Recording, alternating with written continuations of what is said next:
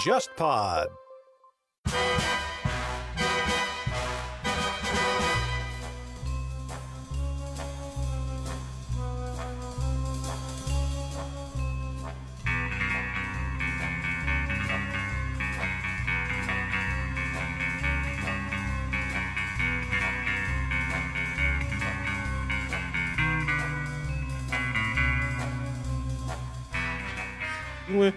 美国国家档案馆实际上，你听名字像是一个国家机构，但它实际上是一个民间的机构，它是乔治华盛顿大学下面的一个附属的一个机关，所以说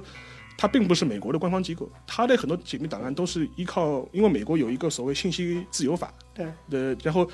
他是拿这个法去跟美国联邦政府打官司，就逼着他公开的。啊，这是关于情报工作，这是非常一个典型的隐喻，就是说。这个就等于说你识破了一个鼹鼠，识破一个埋伏在学界就搞破坏的鼹鼠。对对，是不是？对，他就他这个就是学界恐怖分子，你知道吗？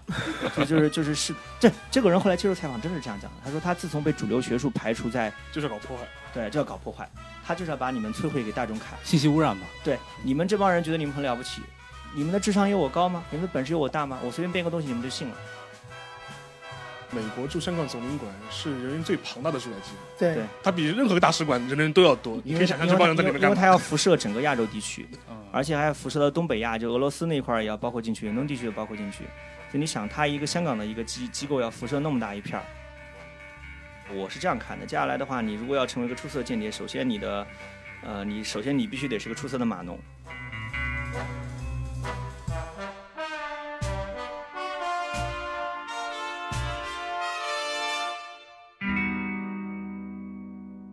各位听众，大家好，欢迎收听本期的《互左互右》，我是陈彦良，我是杨一，呃，我是沙欣欣。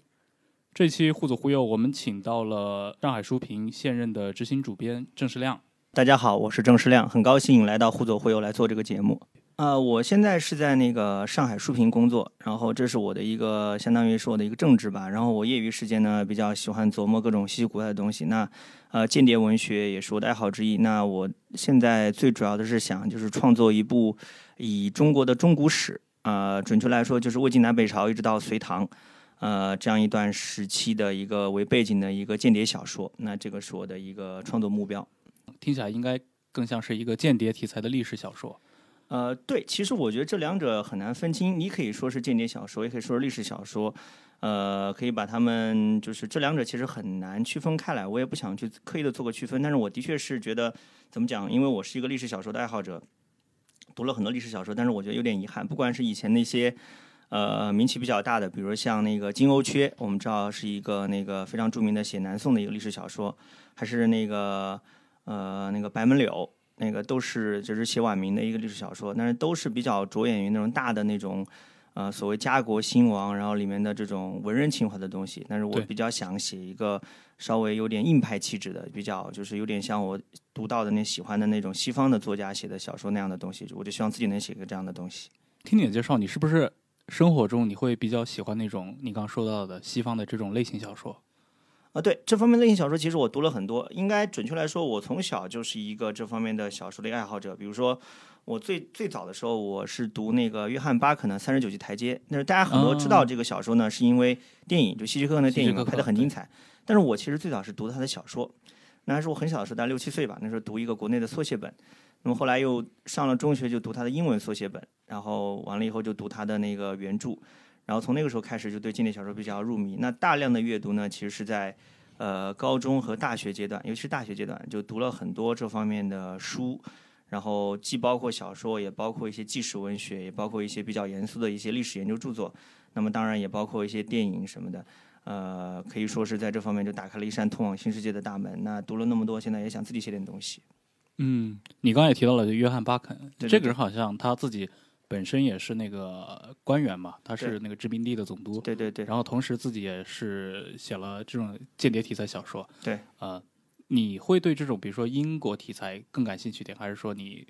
哦，我觉得这个挺有意思的。其实，呃，我是后来很晚的时候才意识到，其实间谍小说在这里面有一个重要的一个发展节点，或者有一个重要的区分，就你会发现。最早流行的那种，或者说最早在全球就是那个非常盛行的那种间谍小说都是出自英国人之手。我觉得这个是不是说没有原因的？因为那个时候是你想，十九世纪我们都玩过那个游戏《维多利亚》，对吧？对。或者说大家也都对英国史如果有所了解，知道十九世纪正好是大英帝国帝国如日中天的时候。那那个那个时候，他的事业殖民事业向全球扩张的时候，他必然是需要有一些经受过比较良好的英国公学教育的那种，用我们中国人话说叫博雅君子，那用英国人话说叫叫 gentleman，对吧？就是非常的渊博，那么对对异域的文化有自己的这种理解，也非常的好奇，同时呢身手也不凡，愿意深入到一些其他人根本就不愿意去涉足的非常危险的地方去探查当地的情况。那这样一种形象，其实再加上文人的演绎和发挥，其实就构成了一批最早的间谍形象。其实你会发现，间谍这个追溯起来有很早，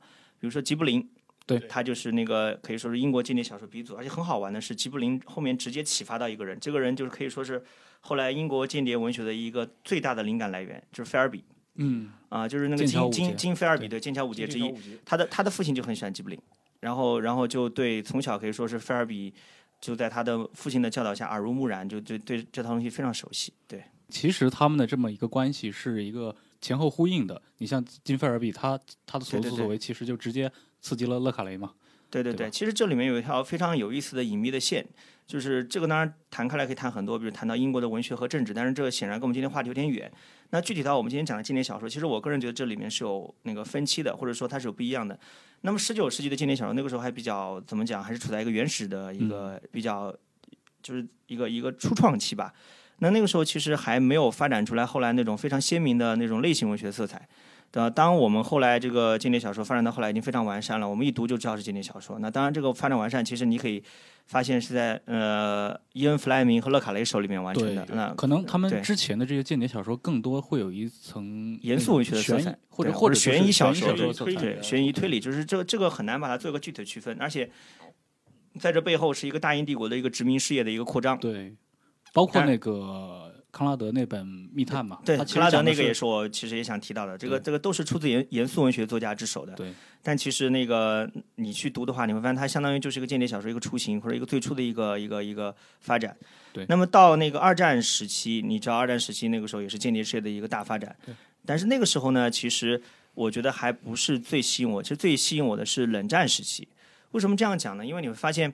呃，二战时期它其实呃打个不是特别恰当的那个比方。它有点像我们平常小时候看多的那种黑白分明的那种脸谱化的那种戏曲，对吧？就正义战胜邪恶。你会发现在这里面，间谍固然可以派上用场，但是你会发现间谍在里面起到的更多是一种工具性的作用，就身上少了某些让人着迷的气质或者气息。你指的是以二战为题材的？对对对，你可以这样来理解，就是描写二战。你会发现二战里面那种。非常宏大那种英雄主义的东西，你间谍在里面只沦为一个小小的一个工具。对，其实他的身上那种悲剧性的或者那种让我们着迷的气质很难凸显。但到冷战就不一样了，你会发现冷战其实你很难说它是一个正邪的截然对对立或者黑白截然分明。事实上你会发现，在那些比较出色的小说家，尤其是以勒卡雷为代表的小说家笔下。呃，冷战往往是最后是受到嘲讽的。就是勒卡雷其实最让人着迷的，就是他身上那种虚无主义气质。对，就是你会发现里面的人物到最后他会发现他面对的是一团虚无。就是说，他为之所奋斗的、所努力的到底是什么呢？是所谓的理想吗？这个很难讲。就是他那个郭将裁缝、士兵间谍，这电视剧我看了十几遍，他那个电影我也看了好多遍。就你会发现里面有一幕啊，非常的让让让让人感触，也是非常有隐喻色彩。就是他们在过圣诞节的时候，他们会一起高唱苏联国歌。就是有一句很俗套的话，叫“你凝视深渊过久，深渊又反过来凝视你”。你你会发现，他们这帮人跟苏联打交道过多之后，他们内心也是会被掏空的。对，第一个他们会真诚的怀疑，就是说我所坚守的东西是不是真的像他所宣称的，或者表面上看上去那样是正义的，是光明的。那么第二个问题就是说，那么我们所奋我我们所去斗争的，我们去抗衡的，它是否就真的是一定是邪恶的？那最后是不是他们跟我们一样，也也只不过是普普通通的人，有普普通通的梦想、普普通通的生活和普普通通的遭遇？但是，一旦到这种层面的话，你会发现间谍的一个行动的基础就是在冰就冰消瓦解了，他就他就不需要别人来质疑，他首先自己质疑他自己。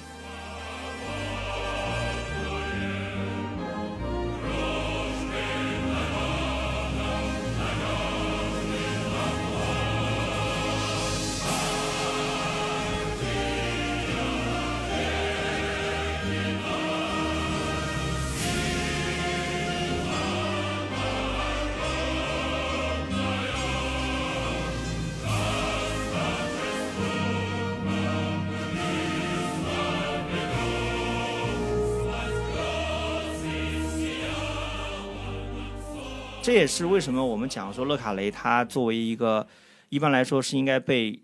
被贬低或者说在歧视链上排在很低的位置一个类型小说家，他为什么会获得那么高的评价和地位？因为他其实就是属于一种非常典型的能够把那种类型文学写出严肃文学的深刻的这样一个作家。那其实非常有趣的，就跟他相对应的就是格雷厄姆格林，他是一个非常他是一个大家都知道他是一个严肃文学作家，对吧？是诺奖级别作家。但是大家都评价说他是把严肃文学写的具有类型文学的娱乐的这样一个效果的作家，所以这两个人对比是很好玩的。但是我觉得勒卡雷的小说里面最吸引我的就是这样一种虚无主义的气质，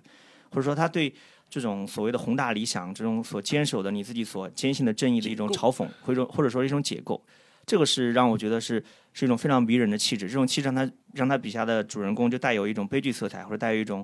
让你非常的怜悯，让你非常的感到心痛的东西，这个东西你在以二战为背景的间谍小说或者间谍题材作品里面是很难看到的。比如有个英剧叫《布莱切利庄园》，对吧？他就讲了这个女子五人组去破译密码，你会觉得很激动。包括你去看图灵的那个传记电影，你会觉得很激动。但这种激动就是完全就是基于一种正义战胜邪恶、光明战胜黑暗的激动，对吧？我们好人把他们干掉了，对吧？但这种悲剧色彩很难凸显出来。寒鸦行动这一类的呢？哦，寒鸦行动是另外一个话题。其实我还蛮喜欢肯弗莱特的，肯弗莱特。就是被大家称之为就是英国文学的金庸嘛，我觉得是是是有是有点道理的。其实肯弗莱特的那个价值观是非常典型的工党价值观，对，啊，非常典型的工党价值观，就是就是英式社会主义嘛，对吧？就是就是你把它称之为金庸也是有道理，因为它代表的是一种非常主流的英国社会的价值观，就是可以博得相当多数，尤其中下层的认同，对吧？那贵族可能不太喜欢，那中下层是非常拥拥拥护他的。但这样来也会带来一个问题，就是说还是我前面讲就脸谱化的问题，或者说你比如你去读他的《巨人的陨落》。我我有个朋友在豆瓣上读了就打了三星，我问他说：“哎呦，这种他说这种工党价值观真让我受不了。”他说读到后面我就觉得没劲。对我觉得这种没劲可能也是这种呃肯弗莱特式的作品带给我们的一种呃让我们不满意的地方。不是不是说它不好，而是说它没有那么的有劲，或者你阅读它后来你就觉得好像是差点差点意思，差点意思。但是呃勒卡雷就不会啊，格雷厄姆格林也不会啊，吉布林和康拉德都不会。那这个就是严肃文学作家了不起的地方。对，你刚提到一个就是脸谱化的问题。对，呃，我我是不是可以理解为，就是在这些比如说间谍小说里面，勒卡雷的小说，他的一个贡献是不是在于，比如说把大众对于间谍或者说这种呃情报机构的这种互相斗争的这种行为，把它有一个祛魅的过程呢？啊，对，这个就是刚才沙欣欣老师也讲到了。其实我对这个问题是这么看的，就是。你会发现一个非常突出的特点，叫做全世界所有的类型文学都是脸谱化的，不单单是间谍小说。对，这是类型文学的必然要求，对吧？就是如果你是一个京剧爱好者，或者你是一个那个中国传统社会的这种那个文学的爱好者，就曲艺评弹，你会发现这个都很正常，因为这是大众的要求，对吧？大众不需要说他提供一个生活的复杂性，他其实反过来是要求你把它简单化的，可以快速代入啊，可以快速代入，可以做一个非常。判然的一个区分，对吧？谁是好，谁是坏，谁是善，谁是恶，谁是白，谁是黑。但是勒卡雷不一样，而勒卡雷最好玩的是，就是说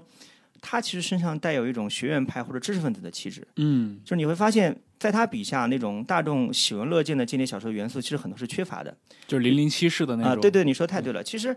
你会发现零零七。他在英国的上流社会，或者在文学精英那边，未必是多么受推崇的东西，或者说一开始受排斥的东西。你可以举个非常典型的一个对比，就是他的夫人，就是弗莱明的伊恩·弗莱明的夫人，就是安夫人，她是一个著名的英国沙龙女主人，就是由她主持的沙龙，就是呃谈笑有鸿儒，往来无白丁啊。这个这个女主，这个这个这个沙龙女主人有句名言，她说：“如果我生个儿子不当首相，那就没什么好生的。”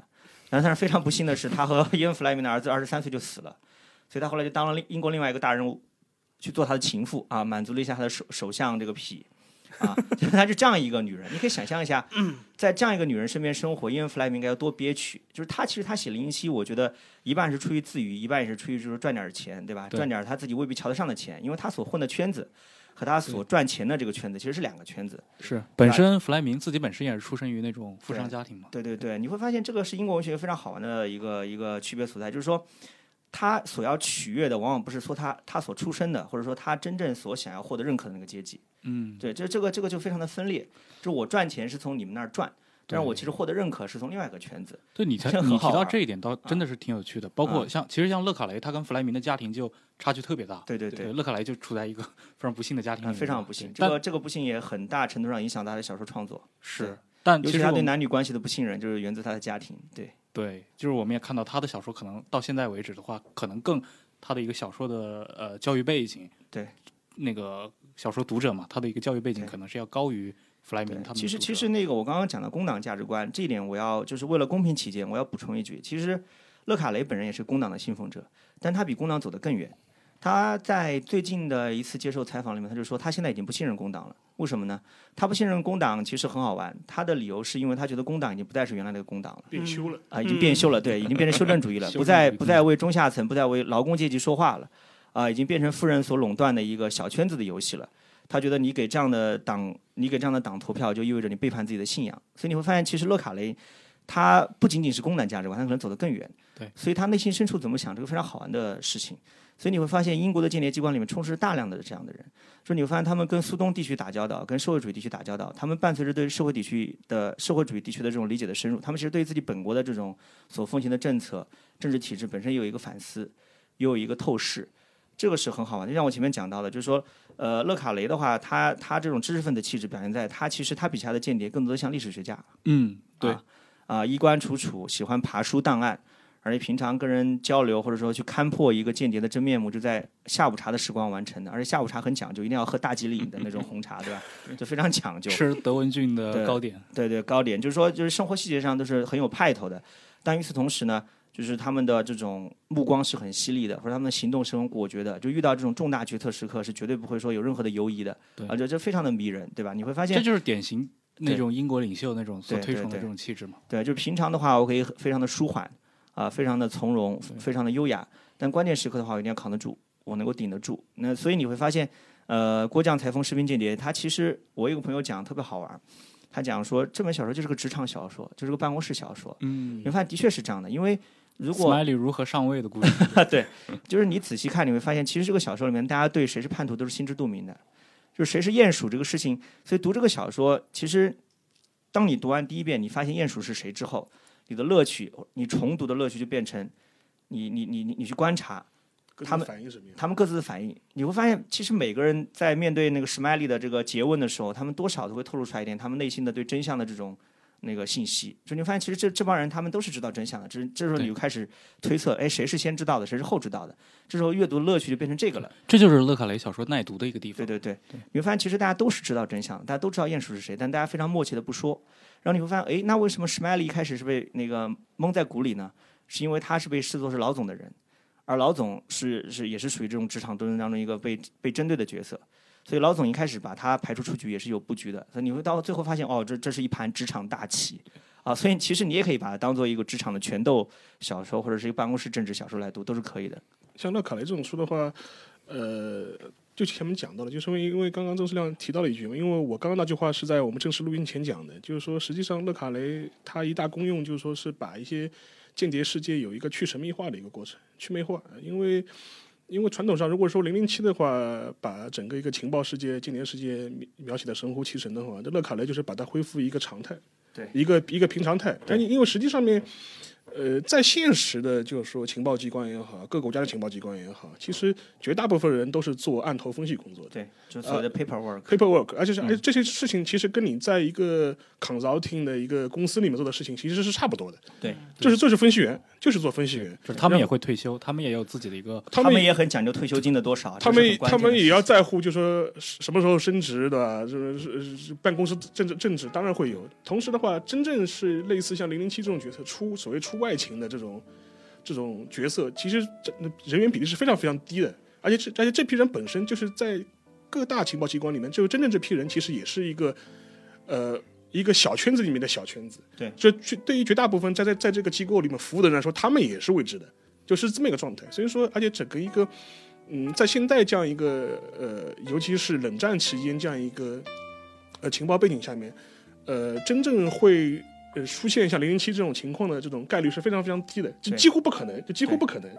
对，所以勒卡雷就非常的刻薄嘛，他把这种出外勤任务的特工就归在所谓的包头皮组和路灯组里面啊，就属于那种在他看来就是非常不上台面的，就是体力活的，对，都是体力活，对，而且都做那种非常粗糙的体力活，干脏活的嘛。干脏活，就是就是那种蓝领，你知道吗？嗯对。他就抱着一种那种白领式的鄙视，觉得这帮人没什么意思，对吧？就就都是一帮不用脑的古惑仔啊，这个这个都是非常的，就是非常的乐卡雷。但是在大众的一个大众文化里面，这批人的形象就是詹姆斯邦德了。对对其实你说到这儿，我还可以举另外一个例子，就是路德伦的那个那个那个那个《谍影重重》系列，嗯就是我是《谍影重重》电影的爱好者，也是小说的爱好者，但是你得承认说他的小说、电影完全两个东西。啊，他的小说本身其实对这种所谓间谍职场斗争、这种这种文职人员的这种勾心斗角，其实也是有很多深刻的描写。里面的打斗的动作场面也没有那么多，有，但是没有那么多。但你会发现，其实到了电影里面，就完全就变成一个肌肉男的一个秀战斗技巧的这样一个过程。因为因为好莱坞电影嘛，对对对，所以你会发现它里面的打斗设计非常精彩，我也很喜欢拳拳到肉。但是你会发现，就这样的人在间谍世界是非常少见的。首先第一点，间谍一般来说遇到这种打斗场面是尽量避免冲突的，他不会主动去挑衅装备了这种这种武器的这种常规的作战人员，那这是找死。另外一个，一般来说，如果他出这种外勤任务的话，惊动到了当地的人员，往往会导致任务失败。所以他们一般来说是不要做这种事情的。所以你会发现，就是 Jason Bourne 这种特工是基本上只是一个虚构形象，你很难想象在真实当中会出现。呃，前两年就是说前几年吧，就是日本有过一个系列的经典小说叫《敌机关》，嗯，呃，反正大陆也出过中文版，然后当然也被翻拍过动画片。不过它里面就是提个个概念就非常有劲嘛，因为它的背景是二战，其实它它的背景是二战爆发前的日本，它是个架空小说吗？不是架空小说，他有那个背景的，它有背景的，它就是二是战爆发前昭和时期的日本，它就是放在那个三十年代呃呃初初的那个日本，当时日本陆军内部有一个间谍学校，专门培养间谍的，但是他的一个上一个执掌人，他的一个思路完全是跟原来的这种昭和陆军完全是对南辕北辙的这样一个想法。这里面又牵涉到日本军部的内部斗争。但是它里面就是说是一个主人公，他就提出一个非常有名的概念嘛。他说，对于间谍来说，对于间谍来说，你一旦被怀疑了，你的你你就没有价值了。嗯你一旦被怀疑了，你就没有价值了。所以说，另外一个他说间谍呃最忌讳的两件事情就是是呃杀人和被杀。对，所以说不会主动寻求冲突的，他是规避冲突。规避冲突的。所以说这是一个一个，如果是一个出外勤的间谍来说，这是一个常态，这才是个常态。然后然后就这个回到前面讲的，对于大部分做 paperwork 的间谍来说，他们其实跟公务员在本质上面其实并没有太多太大区别。他们是一种特殊身份的公务员。对对。所以我刚刚也讲到，就是说，其实即便是出外勤的人员当中，真正要动手去干脏活累活的也很少。对。因为你想，英国的很多作家，就英美的很多作家，像举两个最著名的例子，英国的毛姆，嗯，然后美国的这个海明威，啊，海明威去西班牙内战的时候是接受过这种情报机关的委托的，而且还是跟苏联人接触。对对啊，这 那个毛姆就是也是接受英国这种情报机关的委托，就是你会发现，就是说哪怕是出外勤，他也是尽量避免这种直接的、公开的、正面的冲突，而是比较迂回的、比较隐蔽的，来暗中观察，来嗯来来搜集情报。所以我以前讲过一句话，我是比较自鸣得意的，我说，呃，所谓的呃作家或者记者，很多时候是公开的情报工作者，那所谓的这种间谍，很多时候只是隐秘的作家或者隐秘的记者。你会发现他们做的做的事情很像，就是我我我之前在旧书山上淘过也淘过一些书，就是有一个那个美国的记者写的，他他是一个自己的传记，叫《写内幕书的乐趣》。啊，这个人就专门喜欢写内幕书，他在冷战时期写了好多关于中东、关于非洲的这种所谓的内幕书。我我当时一看，我就说这这不就是可以公开发表的一个一个一个情报的手册，或者说一个上交给领导的一个那个情报的汇总嘛，对吧？只不过他现在可以公开出版，让大家都可以看。如果他把改成地下出版，改成内参，啊，这不就是情报人员所做的一个情报的汇总嘛，对吧？所以其实很多时候情报工作或者说间谍工作也没有那么神秘，对他只是性质比较特殊，它不方便公开。那其实它的很多的内在的运转的规律，它的呃对人员的这种素质的要求，很多时候跟公开的这个这个机构招募也没什么两样，对吧？你跟你招募一个什么咨询师，招募一个记者，很多时候也也差不多。那那当然只是可能对你各方面的条件要求要稍微高一点，或者是再加一些其他的一些附加的要求而已。对，就包括像六十年代大陆和台湾取得联系靠曹巨人嘛，对对对，这就是一个 他这种就属于我称之为就是说是没有编制的 情报人情报人员情报人员，因为因为其实各个国家都会用这种角色，因为实际上面，尤其是像冷战期间，无论是 CIA 啊，还是那个克格勃也好，就是其实他在各个卫星国或者一些附属国家都有相关的情报站嘛，而且这种情报站实际上是半公开的，就基本上是半公开的。其实你之前研究过那个苏联跟台湾的接触，其实也有这种角色在。对，所以说他更多的时候，真正有一些比较呃嗯政治上比较敏感的事情，他反而不会动用一些他体制内的一些情报人员去做。对，都是动用外外围去做。外围去做，因为这样的话，他有一个就是可以抵赖的这种可能性嘛，deniability 嘛，就是说我可以，就是 他就否认他可以他可以否认嘛，因为做成了事情你有犒赏，做不成事情我就把你抛掉，这个也也很正常。或者说我们我们跟你没关系嘛，我不认识你，对吧？或者说就是你做的事情跟我无关，就是他归他做。对，然后嗯因为实际上其实美国人其实冷战期间这种用的很多。前两年有过一部电影，就是那个汤姆汉克斯演的《间谍之桥》，嗯，对对对对对对，然后他实际上他那个原型 Donovan 他就是这么一个人，因为他电影里面把他拍成一个一个保险的一个律师，然后 CIA 把他招募，然后去送到东柏林去去进行谈判解救那个人，但实际上面他真实的身份，他在二战期间其实就跟中央情报局的前身就战略情报局，嗯，其实就已经有过接触了。他当时是做过作为那个 OSS 的他他做过顾问的，所以说。在六十年代才会去找到他，而不是说按像电影拍的，就完全是，呃呃 CIA 脑子坏掉了，就突然找了一个这么一个律师去帮我们做这个事情，其实是有渊源的。是，而且包括前几年那个，呃，我我还我再我再补充完，就说，而且实际上面他不但替 CIA 做过这件事情，就是把那个飞行员给换回来，呃然后就解决他一些间谍，就把就把把那个被抓的那个美国那个大学生给换回来。他之后也去过古巴，呃，是 CIA 授意他去跟卡斯特罗进行谈判，呃，而且实际上面他谈判的过程，实际上面已经呃谈的比较细的了。只不过是因为他们美国内部政治的一些原因，这个事情最后没有推进下去。嗯，他是跟那个呃跟那个卡斯特罗是有个非常密切的呃接触的，然后而且当时那个卡斯特呃不是他他跟卡斯特罗就说是甚至两个人就推心置腹的就说有过一些非常私密的一些谈话。当时在呃在一九六三年四月份的时候，他是最后一次去古巴，然后他回去之前，然后他跟卡斯特罗就问过他嘛，他说如果美国与古巴尝试建立外交关系。那会是一种怎样的关系？那又会涉及哪些方面需要我们注意？结果唐达文就是怎怎么回答的呢？他说说你知道豪猪是怎么做爱的吗？所以说，然后他就把这个东西就如实的回报给那个 CIA 了嘛。他基本上而而且是这个事情为什么会公布呢？就是那个汤姆汉克斯这部电影它上映之后。美国国家安全档案馆就是把一批涉及到 Donovan 的那个档案给公布了，所以说你现在在网上是能能看到这看到的个看到这个完整过程的。然后我再插一句的话，因为美国国家档案馆实际上你听名字像是一个国家机构，但它实际上是一个民间的机构，它是乔治华盛顿大学下面的一个附属的一个机关，所以说。它并不是美国的官方机构，它的很多解密档案都是依靠，因为美国有一个所谓信息自由法对，的，然后他是拿这个法去跟美国联邦政府打官司，就逼着他公开的，就相当于这部分是这样子的内容。所以说，他那个电影一上映的时候，当时那个美国国家档案馆就做了一个专题，就把当纳文的档案全部给抛到网上面去了。嗯，所以说像这种角色，其实在整个冷战期间是非常非常多的。当然，你前面提到我之前写过苏联跟台湾当局的一些沟通，其实它也是依靠类似的渠道来做的。对其实你会发现各个国家情报机关都非常热衷于说招募文化人来帮自己做事。对。那其实文化人很多时候对这种任务也是毫不犹豫的就会答应下来。就毛姆就是一个碰到这种事情就起劲的不得了的人。哎，啊这这是其中的一个动机是什么呢？是就我我觉得晚年可以写书卖钱，对我作为一个想写东西的人，我觉得这个动机很好理解，就是你这是一段传奇经历嗯，啊，你可以从中获得很多其他人意想不到的素材，这个很棒。而且即便不是这样，你你也可以拿去吹嘘自己，是吧？就拿去装一下，这个也是抬高自己的身价。啊、也是一笔这种这种装逼的或者说自我炫耀的本钱啊，这是很划算的事情。而且其实实实质上也没有多少危险，对吧？就是你到当地，你去近距离的观察一下，然后写一份材料。那这样的呃这样的人其实不少，这样的人其实不少。比如说你会你会发现，苏联当年就招聘过，就是剑桥五杰里面有一个，就是那个他就做过女王的这种艺术顾问。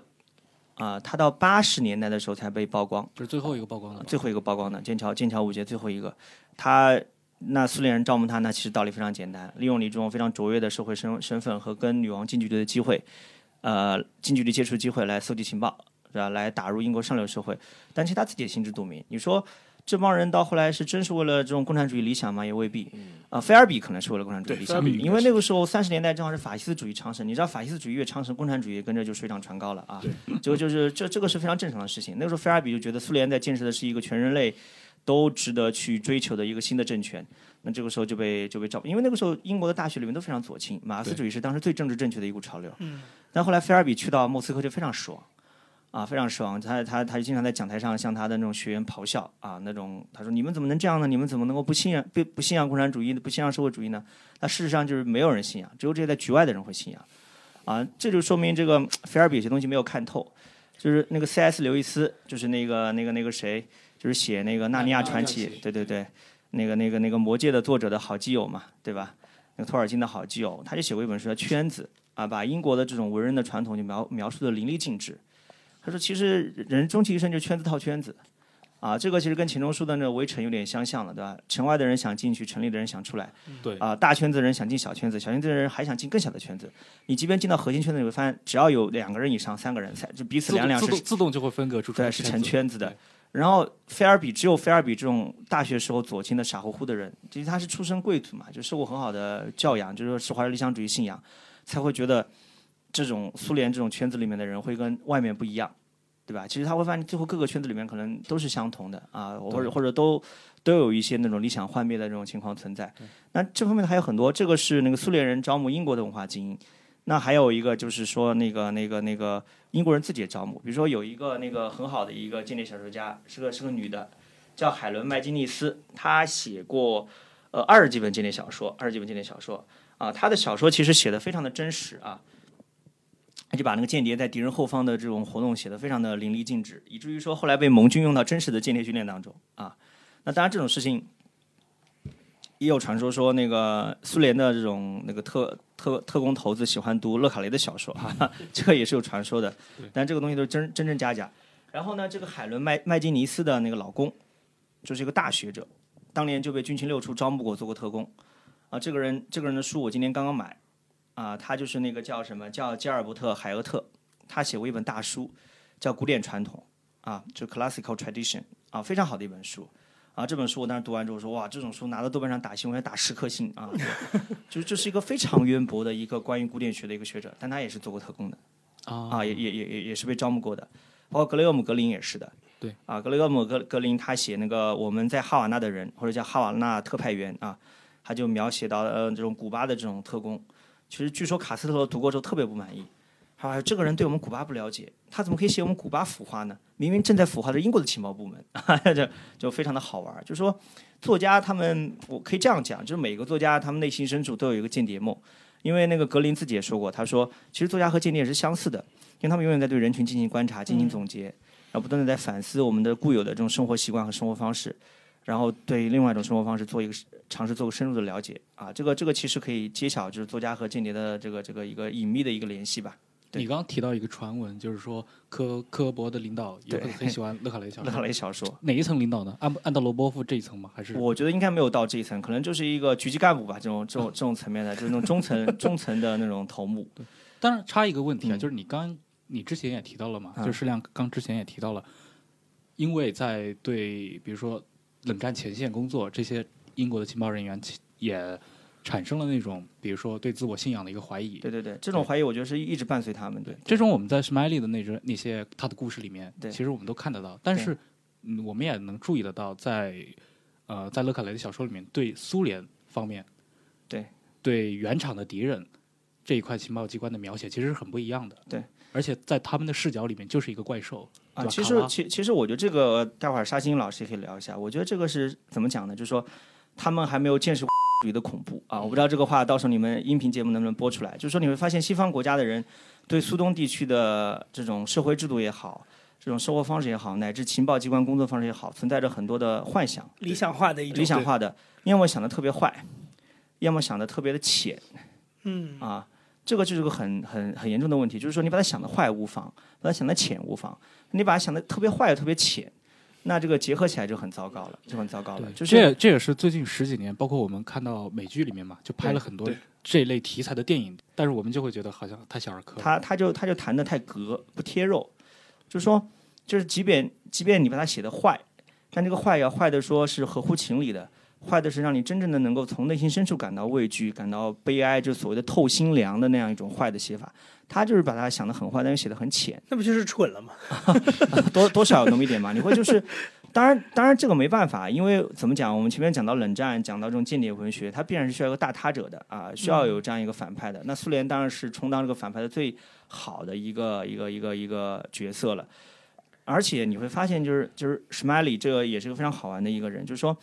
哪怕你你会发现勒卡雷的小说里面透着一股非常这个冰冷冰冷的那种虚无主义的调调啊，从他第一本书就是呃 The Spy Came In From The Cold，就是那个柏林谍影就开始了。这这本书其实是非常有文学严肃文学的色彩，以至于张爱玲啊、钱钟书都很喜欢。对，啊，就是觉得把那种悲凉的调调写出来了。但你会发现，Smiley 是个例外，就虽然他被家庭生活折磨的疲惫不堪，对吧？他老婆出轨了，啊、然后就享受不到家庭的温暖，这完全就是活脱脱的勒卡雷本人的写照。但他内心深处其实对他的事业还是有坚持的，但这个坚持不是唱高调式的坚持啊，不是我们过去五六十年代那种革命斗争文学那种坚持，要喊口号的坚持，就是体现在那种对这种重复的、繁琐的那种查档案、那种挖鼹鼠、那种带领自己手下的小兄弟跟这种庞然巨兽斗，这种日复一日的重复当中，他那种坚持。啊，这种坚持其实是很让人感动的。就是英国作家这点也是特别好的，就不唱高调，从来不唱高调啊。就是哪怕我们都知道 Smiley 是个小老头儿，是个矮胖的小老头儿，啊、是一个那个生活没有什么幸福，就是平常可能在职场上也被人排挤的小老头。但是关键时刻他就靠得住，他就对自己的事业有坚持。这个这个也是那个你刚提到他的一个外貌，对对对就是电影找了一个又高又瘦的加里奥德曼来演。对对，这个其实不大不大好的。你就这个 加里奥德曼太帅了。对，包括电视剧里面那个那个那个那个谁，那个 Alex 爵士也太帅了，毕竟是演过《星战》的，对吧？对，就是还要再猥琐一点儿才好。你这个就提到了多年以前，就是我最早的话，可能接触到关于真实真实世界的间谍的呃特或者特勤人员的信息，就是当年嘛，那个零几年的时候，当时有一次是军情五处还是军情六处招募嘛，啊、然后当时出了一个类似纪录片或者说宣传片的形式，里面就提到了他们不要帅哥。对因为帅哥的话太 outstanding 了，对作为间谍一定要淹没在人群当中，没有人能够发现。而说实话，你长得帅也没什么用，因为你平常做的工作跟你的外貌其实没什么关系，这完全是一种误解，真的是一种误解。你平时都在翻档案，对你平时在翻档案，对吧？你做的是历史学家做的事情，对吧？你你要你你长得帅能能当饭吃吗？对吧？所以间谍会对这种特定的技能有要求吗？比如说我会去历史学院找这种研究生。呃，其实对这个，我跟作家小白老师，他是我们上海书评作者聊过，他说其实英国情报工作做得出色，跟他们这种悠久的这种历史学传统是有关系。他们特别喜欢从这种牛津、剑桥的这种历史学院招人，对嗯，呃，招募就是拥有非常充分的、非常优秀的这种历史学学科训练的人来做间谍、来做情报工作，这个可以说是事半而功倍，对，他这个学术背景对他的工作的就比就比较直接的好处有非常重要的好处在于说，其实很简单，就是你当你发现一个人有问题的时候，你怎么样确认他是有问题的？当你怀疑他的时候，是做一个档案的比对，就是你把他的口供，他交代他在某一天去了某地做了某事，跟跟 A 做的他的档案和 B 做他的档案，他做个比对，很容易就可以发现问题。嗯，但这种 crossover 这种这种证据比对，其实是要受过历史学专业训练的人做是最合适的。对嗯因为前段时间豆瓣上有人转了一个段子，我觉得很荒唐。他说我们这个时代，他说你会发现，呃，你就是很多人对那种呃公开的信息、媒体报道信息，包括公开的档案，都是不加分析的，一股脑拿去用的。对对对，他说这个恐怕未来的历史学家可能会会重蹈覆辙。然后我有个朋友就吐槽说，这样的人能叫历史学家吗？他连历史学的基本的门槛都没有摸到。的确是这样的，就是最简单的一个道理，就孤证不立嘛，对吧？嗯你总归是要寻找多个方面的证据，多个方面的这种证词来做个比对，来做个那个交叉研究。那这样的训练，就历史学学科训练能够提供的，对吧？而且实际上面我补充一下，因为其实最最初级的历史学家，呃，也不叫历史学爱好者吧，这最初级的话，他更多还停留在他是希望能够找到一份隐秘档案，然后帮他解决这解决这个心中疑这是一种幻觉心心。中困惑。实际上这是个这这这是一种幻觉，其实说是你基本上是不可能，就是说是。找到一份档案回答你所有问题的，就基本上是不可能出现这种东西的。你是要通过一些大量的一些资料的排查、排书，然后分析出自己的结论的，这才是一个比较合格的一个历史学家的一种做法，而且是一种比较传统兰克式的这种历史学家的这种做法。呃，所以说我觉得其实还有一个的话，其实英美国家除了喜欢找这种有人呃呃文史或者社科背景的话，他还喜欢找外语人才。就说外语人才非非常多，因为其实你基本上看，呃，美国有几个外语特别好的学校，就说是其实为 CIA 贡献了大量的人才。我举个例子，就比如说有一个学校可能国内不是特别呃有名，叫那个就是那个杨伯翰大学，杨百翰大学。不是跟你一样，它是一个摩门教的一个学校，对它是一个摩门教的教会学校。嗯，教会出出钱赞助的嘛。呃，所以说一般国内人可能不是很清楚，但是这个学校其实本身其实在美国的排名还可以的。然后它为什么受 CIA 青睐呢？因为呃，他因为他是摩门教，摩门教他有一个非常深厚的传教的一个一个一个传统，他的年轻人基本上十八岁以后，他必须去义务的为教会传教两年。在世界各地。啊，他这个有点像是教会的义务一样的，嗯就是除非你有生病啊，或者你有家庭的原因，不然的话男的都要去的，服兵役像服兵役一样的。就是说他，然后你会被随机的分到世界各个地方去，所以你要学习各地的语言。所以你要学习各地的语言。对啊，所以说，然后这样子的话，他这个教会和这个和这个教会大学，它就有非常好的一个全世界各国语言的学习的传统，就基本上是一些很少的一些国家，很稀奇古怪的一些国家，他都会派人去。因为现在的话，无论是天主教也好，还是新教也好，很少有像摩门教一样有这种系统性的这种大规模全世界范围传教的这种工作，已经很少有人做了。所以说，像原来的那个驻中国的大使，那个那个洪博培，彭博培洪，博培他，就是犹太，他就是摩门教徒呀。他的中文就是在台湾学的呀，对。因为他在台湾传教的时候学的呀。对。所以说，然后 CIA 一个嘛，他觉得哎，你语言有优势；第二个，你们信教的人生活比较保守传统，对，所以说不会出幺蛾，不会出幺蛾子，不会出幺蛾子，就是符合美国主流价值观。对，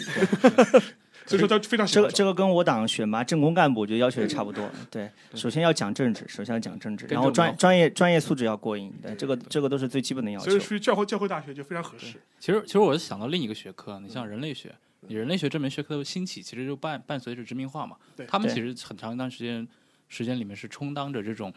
也也是有这一方面。但是我跟你说，人类学是一门脑后有反骨的学科。你发现他在反思西方的殖民事业和瓦解 或者说解构西方殖民事业上是扮演着急先锋的角色。对，因为他们是反对东方主义的，东方主义是伴随殖民殖民事业而而生的，对吧？对，人人类学要反对的恰就是这个。人类学就打个最简单的比方，东方主义是以我为主，对啊？以以我们英国、以我们美国、以我们欧洲为主，我们觉得你是什么样的，你就是什么样的。嗯，以我们的这种态度来表现你们，而人类学强调是以你为主，我要尝试去理解你，去反映你，去表现你，所以这是必然有冲突的。如果我是个情报部门的主管者，我首先要排除这这类人，就政治上不过硬，对吧？这是脑后有反骨的学科。那当然这个是针对情报工作而言啊，我本人就社会学专业出身，对。那前面你讲到就是说，那为什么情报机关就是偏好或者说喜欢招募具有历史学背景的人？呃，这个可以举个非常简单的例子，就是你会发现中国传统，但凡是历史研究大家，像陈陈寅恪这样的人，都是讲究说我们要研读常见史料，从常见史料当中发现这种关键问题。对，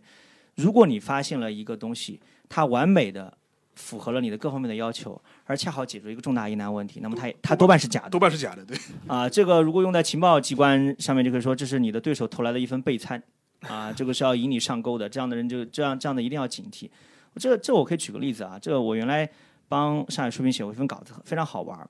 就当时那个英国爆出来一个大丑闻，就是有一个英国的一个狄更斯研究大家叫托马林，他写了一个狄更斯传，然后里面描述了一段，就是说狄更斯和托斯托耶夫斯基这样两个大文豪见面然后聊天儿，然后所有人都觉得非常的吃惊，说我靠，这么重要的一个史料，为什么以前从来没看过？嗯，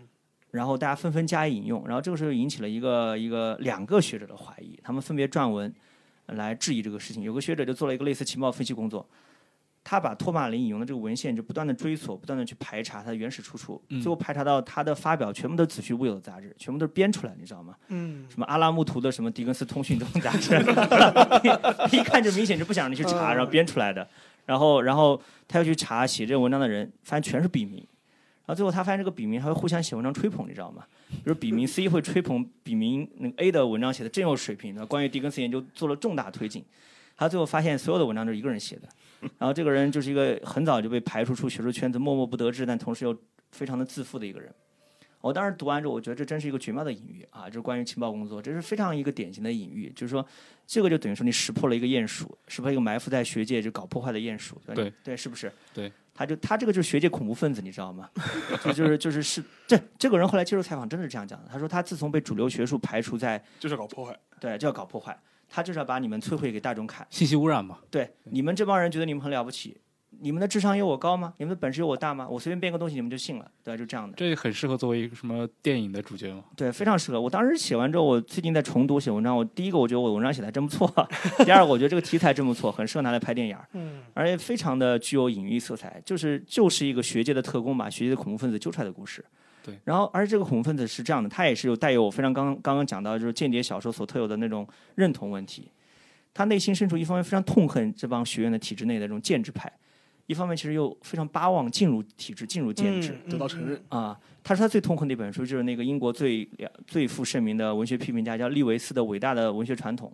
他说最痛恨这本书，还是因为这本书给英国作家排排名次，什么定地位，非常的势利，非常的那个。但他一方面他其实又想取而代之，或者说能够进入这个序列当中，你知道吧？就是这个心态非常矛盾。其实你发你会发现很多间谍是一样，他始终有认同问题，他们是生活在黑暗之下的，但他们其实他们之所以开始选择在黑暗里面奋斗，是不是有朝一日终见光明，而且光明里面可以活得更加的体面或者更加滋润？对。但其实这是个矛盾，这是个矛盾。对你提到的这一点，也就是说大，也就是很多人或者说社会名流愿意来参与这个工作，他其实是怀有这么一份。对一份希望吧，但是包括你看《潜伏》那个电视剧也是的嘛。对，余则成一开始不也是个小小人物吗？就是一个体制内的小官僚，当然是国民党、国民政府的体制内小官僚，他是被招募过去的。他其实就想的就是我们帮着这种中共闹革命成功了，对吧？我们将来可以过上好日子，对吧？孩子有书读，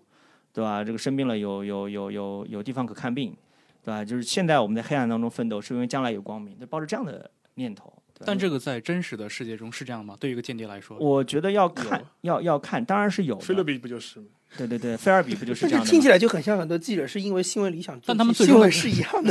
是啊，你说的 感觉我做记者可以改变世界，然而其实真的是这样的。但你们刚提到菲尔比，菲尔比最终的结局也不过是最后去了苏联而已啊。菲尔比，而且去到苏联非常痛苦，因为他会发现，尽管他内心向往这种共产主义，向往红色政权。但他的这种出身所带来的资产阶级生活作风是改不掉的，是一辈子的烙印。对，生活习惯嘛。他生活在莫斯科，他还要求说他要看《泰晤士报》，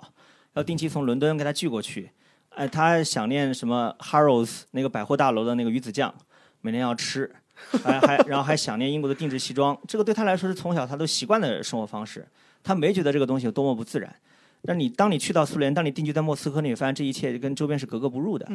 对吧？就像这个又把话题扯远一点，就像当年很多帮助我党的那种、那种、那种情报人员或者说是外围人员，对吧？他们也没觉得自己将来会跟新政权格格不入，他们觉得我们坚守我们的生活方式就好了，对吧？我们帮你将来大家一起过好日子。但没想到自己的这套生活方式可能跟未来的政权就是格格不入。对，这个东西不是你想怎么样就能怎么样。最后出现了十六字方针嘛？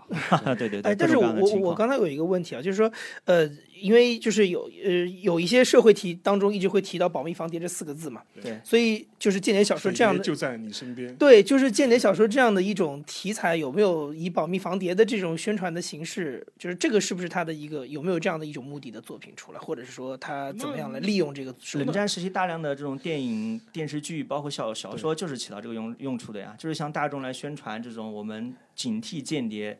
保卫祖国的重要性。那这种在西方国家，就是比如说英美当中有类似的案例吗？我们就不说这个社会主义阵营，我们就说英美当中有类似这种，就是说它有功能性在里面的。我觉得零零七就是一个最好的体现了。零零七不仅是一个零零七在这方面的作用是多种多样的。就像毛主席说的一句话，叫“打击了敌人，教育了民众”。他在他在全球的流行，其实是在冷战当中是一个非常好的文宣工作的胜利，当然是西方国国家文宣工作的胜利，对吧？大家看到这个之后，就意识到说西方国家生活方式是多么值得羡慕，他们的特工是多么的英俊潇洒、风流倜傥，对吧？这本身就是对。这种他们的敌对阵营的一个极大的瓦解和破坏，对吧？你想多少人？我们的我们就是从小也是看着零零七长大的。对，这个这个，我们其实很多人对零零七或者对间谍的认识都是从这种电影开始的。对，所以零零七系列它的一个可能说时代意义或者说政治意义，其实要比它的文学意义要高。应该这样讲，冷战时期它首先是个文宣的一个一个一个工作的一个成果。这方面其实可以举很多例子。嗯，比如说，其实你会发现《动物农庄》。它能够拍成电影、拍成动画，它本身也是有中央情报局在背后推的，这个毋庸讳言。就是我们不是说去否定、去批判奥威尔的文学性，奥威尔我是非常喜欢他的，但是你要承认他背后是有政治推手在那边作用的。比如说，伊恩·麦克尤恩写过一本小说，我非常喜欢，叫《田涯》，嗯，也是写的是情报工作。那当然写的是英国文坛的一桩大丑闻，有一个很好的一个杂志叫《Encounter》，就是文汇嘛。他后来之所以就是受到英国文学界和文化界的唾弃和鄙夷，就是因为他背后是拿了情报机关的钱的。啊啊，他是背后是有情报机关的推手的，就是就是美国的情报机关就推动他们去多发一些宣扬这种西方生活方式的，呃，然后去抨击这种苏东的这种价值观的文章，然后所以英国知识分子后来这个事情曝光之后非常的恼火。啊，这这方面的动作有很多，有过一本书叫《中央情报局与与文化冷战》，还蛮有意思的。那当然，这个书本身我觉得也只是反映出来其中一面，因为它怎么讲，它就把政治性和文学性完全等同起来。对，这个你要意识到，就是说，很多时候西方国家愿意捧你，是因为你本身是足够出色的作品，他愿意捧你。你写的烂也没办法，你写的烂也没办法，对吧？张爱玲那本《秧歌》算吗？秧歌当然算，秧秧歌当然算。他当时他他在香港背后就是美国人出的钱嘛，这个这个是算的。这个所以为什么讲冷战有意思？你会发现冷战很多时候它背后很多机制性的东西，你仔细把它把这个盖子揭开来看，非常好玩，非常好玩。就是很多东西是我们难以想象的，比如说。那个时候，香港就更加是一个那个东方和西方的一个情报交换谍对冲的一个一个对对谍都，非常有意思。所以香从这个意义上来说，我觉得我们中国到目前为止没有诞生出一部伟大的以香港为背景的间谍小说，真是莫大的遗憾。香港你想最近流行的很多作品都是什么和平饭店，什么 哎，完全虚构的。我当时看到和平饭店的题目的时候，我以为真的是在上海拍的沙逊呀、犹太、日本这个话题啊，对，结果一看原来是东北题材。是东北题材呀。那当然，东北也不是不可以拍，因为哈尔滨、上海和香港其实是我非常喜欢的三座谍战之都。为什么呢？因为都是东西方交汇，或者说两大阵营冲突的地方，对吧？早期的国产电影里面，其实有挺多以哈尔滨为题材。夜幕下哈尔滨算吗？对，其实挺好的。对，以而且当时有一些俄罗斯族的演员嘛，对对对在中国的，他演什么某某情报机关的首脑这种。哎，和平饭店就是一场大型的狼杀游戏。对，前几年啊其实到一直到世纪末以及两千年初的时候，当时发也发生过，实际上就真实发生过嘛，包括董建华的办公室里面被安装窃听器，对吧？因为你要你要这样想，就是说是，呃，就是美国驻香港总领馆是人员最庞大的驻外机构，对对它比任何个大使馆人员都要多。你可以想象这帮人在里面干嘛因为它？要辐射整个亚洲地区，嗯，而且还辐射到东北亚，就俄罗斯那块儿也要包括进去，远东地区也包括进去。所以你想，它一个香港的一个机机构要辐射那么大一片儿，呃，东南亚、东北亚、远东那块儿都要包进去，所以它人必须得多，而且这一块还特别重要对，而且啊、作为背景来说，它对大部分是在二十世纪大大部分时间是作为一个殖民地，对对，它的一个政府是一个远在哎，香香港真的很西半球政府。我但是我就不知道现在以此为主题的作品能不能在大陆公开出版发行，这是个很大的问题。不然我还真真挺想写的。那你可以以反特的角度来写，捍卫社会主义伟大制度。啊呃，因为因为这里面可以写的东西实在是挺多的，比如说举个最简单的例子，就是说香港的文化机关嗯和情报机关之间的关系，对吧？这个就非常的有趣。那个时候文汇报起到的香港文汇报起到的作用，像新华社香港分社起到的作用，对对，对吧？现在有多少人清楚呢？这里面值得细挖的很多，对吧？包括那个时候香港左派和右派的冲突，对吧？金庸在文革时候遭遇，我们都知，道他的《笑傲江湖》就直接受他文革时候遭遇冲击写出来的，对吧？对。那种文，就其实我刚刚举的那个例子，田涯本身也是也是讲到这种文化机关和情报机文化机构和情报机关之间的关系，对吧？里面的那个女主角本身就是一个大学里面的一个一个长得非常漂亮，但头脑不是特别好使的一个一个女孩子，是被被情报机关雇佣去色诱一个作家。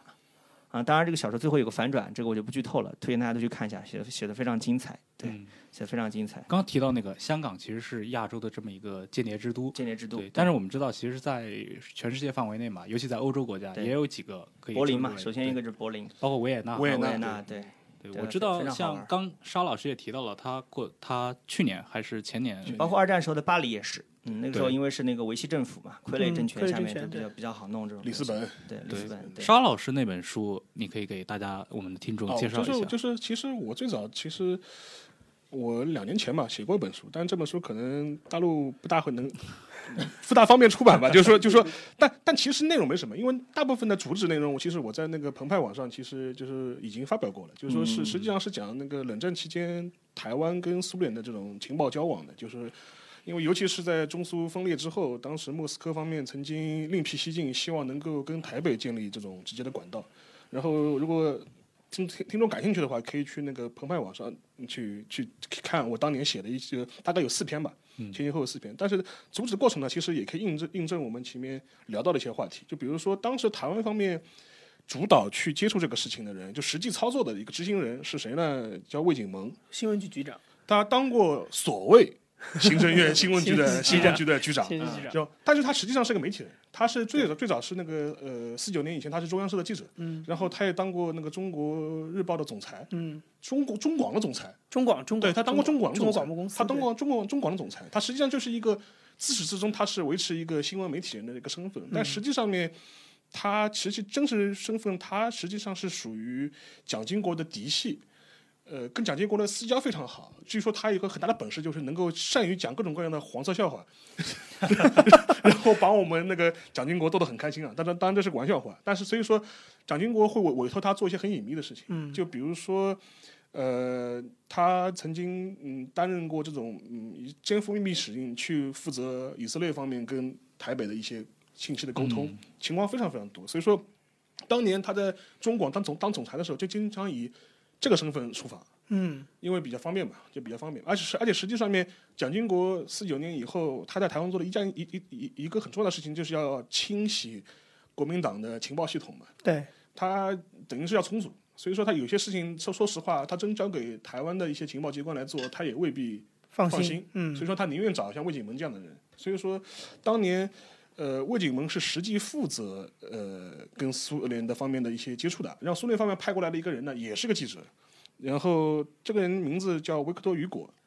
他早年是这怎么跟那个 对维克多·雨果，他但他这是这个这是一个他去了西方世界之后用的一个名字，他当然有个本名，在我这边他太复杂，我也不我也不展开了。然后，呃，实际上他在他之前是曾经被西方呃呃，他曾经在莫斯科被关过劳改营，他是这么等于有这么个背景，斯大林时期被关过劳改营，但后来五十年的时候又放出来，然后就去了西方。他当时是为英国的报纸《伦伦敦晚报》和几个几家英国报纸做这种呃兼职的记者一样的撰稿人一样的，所以说，但是呢，他他自己又是能够自由的往返于伦敦和莫斯科，就基本上是这么一个状态。所以说，他的身份是属于半公开的，就是当年的那个欧洲方面的一些媒体圈和记者圈都清楚他可能有科克勃的背景，而且实际上面他也会经常充当呃传声筒，传声筒为西方放料，就比如说呃那个那个入侵捷克之前，他是最早曝光这个事情的，然后赫鲁晓夫呃下台也是他最早在西方曝光的，然后就是有这么个身份的人，然后他当时苏联方面就苏联某些派别吧，就把他派到那个台北去了，去跟两蒋接触谈这个事情，然后两个人具体谈的话，先是在台北谈过，然后在罗马谈过，在呃在维也纳谈过，让在柏林谈过，沟通的方式就是我们在电影里面看到的那种方式吗？呃，基本上是的，就说是基本上就说是呃，最有趣的话，就说是他第一次接触的时候是在罗马，当时的是当时最早还不是魏景蒙，当时是就找到了当时的呃国民党当局驻罗马的一个外交机构使馆，当时跟他派了一个一个一个低阶低阶的一个外交官去跟维克多做第一次接触，当时的情个情景就非常像经典小说，他先跑到了罗马的苏联大使馆，敲了门说我要找谁谁谁，然后当地的人说你稍等一下。然后说，然后过了半晌之后跟他说，他说你先出门，去哪呃去街角有一辆什么牌照的车，你什么话都不要说，你就直接坐上去。然后他就看到一辆牌照车，坐上去之后，这车就带他去了罗马郊外，转了好几圈，突然在一个别墅门口停下来，然后司机也下了车，就两个人没没讲完话。然后过了大概几分钟，又上了一个新的司机，然后转头一看就是维克多·雨果，嗯，然后两个人就在车里面开始聊一些台湾跟苏联的合作的可能性啊，如何苏联人如何出武器帮助两蒋反攻大陆啊，就类似这种东西。当然了，这只是苏联的一个政治上面的一个呃，您可以说是一种平衡术，平衡术吧。他拿台湾做个棋子去压大陆嘛，他基本上，然后他然后等我同时又联合美国试探美国，说你愿不愿意跟我一起把这个大陆灭掉啊？就是属于类似这种情情况，就是它只是一个很宏大的一个国际战略的一一部分而已。所以说，这是一个很情呃，就是一个。一个大致的一个背景，所以说我觉得前面也可以映照很多人，他为什么非非常喜欢搞所谓的这种文化背景的人啊，媒体人啊，这里面你们媒体人就是最危险的，所以所以说基本上会有这么个概念，因为他们的身份，因为由于他们的职业身份，他们会有很多的人脉，对，社会关系会非常多，而且他出来说话、公开发表意见也是非常正正常常的。职务行为另外一个是他在任何呃地方出现也都是合乎情理的。嗯，对，因为你是个记者你，是个记者，就是说你是个记者，你是一个媒体人，所以说嗯他这种人物运用会非常多。实际上面，哪怕是像美国的一些主流的一些媒体，《纽约时报》也好啊，《华盛顿邮报》也好啊，其实很多记者身份，当然他可能是记者了，他但是你也讲不清他背后会有一些相关的一些合作的一些方式。这种合作方式可能未必是这种金钱的往来，有可能就只是一种信息的提供。你给我一个信息源，我给你报个料，就属于这这有一种互换的这种关系。你去看《纸牌屋》里那个波恩那个女的，就是后来对啊，对啊，对他跟那个 Kevin Spacey 演的那个人的对，角色，就是其实就是这样，就是这样子。对包括那个时候，像那个抗战时期的上海，也其其中也有很多这种情报掮客或者情报贩子，就周游在几方势力之间，对吧？中共，然后国民政府是两股势力，一个是中统，一个是军统。中统和军统经常互相对付，然后那个日 日军，然后还有汪伪，啊而且，我这个这个是做情报贩子在这里面是很有搞头的。我补充一下，就说是其实。呃，一种是我们会想到整个一个情报系的会会有一个敌我阵营非常分明嘛，实际上自己自己人挖自己墙角的事情其实更多。呃，我举中统和军统就斗得死去活来的。呃，这是这是国民党政府，其实日本也是这样子的。嗯我以前看过一个一个论文，就非常有意思。当时就讲二战末期，就日本的内部被分裂成了三种势力，然后互相挖墙脚，互相窃听。三股势力，就陆军窃听海军，海军窃听陆军，还有外务省，外务省是窃两个都要窃听，啊，就三方人陆军就马路，就是三方人就混在一起，然后海军骂陆军马路啊，陆军骂海军马路，然后外就外务省骂你们俩都是马路，就是就基本就基本上是这么个状态。日本陆军后期都开始研研究什么研究舰船舰船了吗？啊，对，所以说，其实嗯苏联是这样子的。苏联的话，尤其是你看二战前的一些历史的话，就是说是它有苏联情报机关基本上是两个嘛，一个一个一个是原来契卡，这个这些对，一一个是格博乌嘛，还有一个是科克博嘛，一个一个是军事情报系统，还有一个是政治情报系统。对，其实其实还有一股势力，当然呃，其实也可以讲啊，就是比如说共产国际。共产国际其实也发挥了一些保卫社会主义伟大苏联的一个相关的作用，这是毋庸讳言的。就是呃，因为我早年做过一些当年苏联情报机关在满洲的一些，就中国东北的一些情况，实际上也会发现一个情况，就是说是互相在拉拢人员的上面会发生冲突。对，彼此会在写信会在莫斯科骂说你不要拉我的人，我的人你不要发，你不要发展我的人，搞得跟编辑约稿似的。抢条线。对，一个一个一个作者一个条线是我的，就不是你的，你不要抢。对，对，就是既很很像我们今天谁谁被喝茶了，结果说哎，嗯，连 A A 部门的人上上星期已经喝过了呀，你们怎么还来？对其实其实这方面的还可以再谈一个，就是说那个南北朝鲜，就是韩国和朝鲜这个问题。其实现在大家热衷于捧韩国电影儿，呃，我我对这个问题呢有点我自己的看法，就是韩国电影它很多东西呢，其实要看，其实是要带点那种。呃，对冷战史的理解，以及是以及那种韩国八十年代以来这种民主化，包括左翼运动的理解，你要带着这几方面的理解去看他们的电影，你才可以获得一个更更更深刻的一个体验。尤其是他们的那个间谍片，基本上是在南北对立的这样一个大的框架下拍的。那这个南北对立就直接就是冷战的产物，对吧？对，就冷战的产物。在这种情况下，你去看就会非常好玩。你会发现，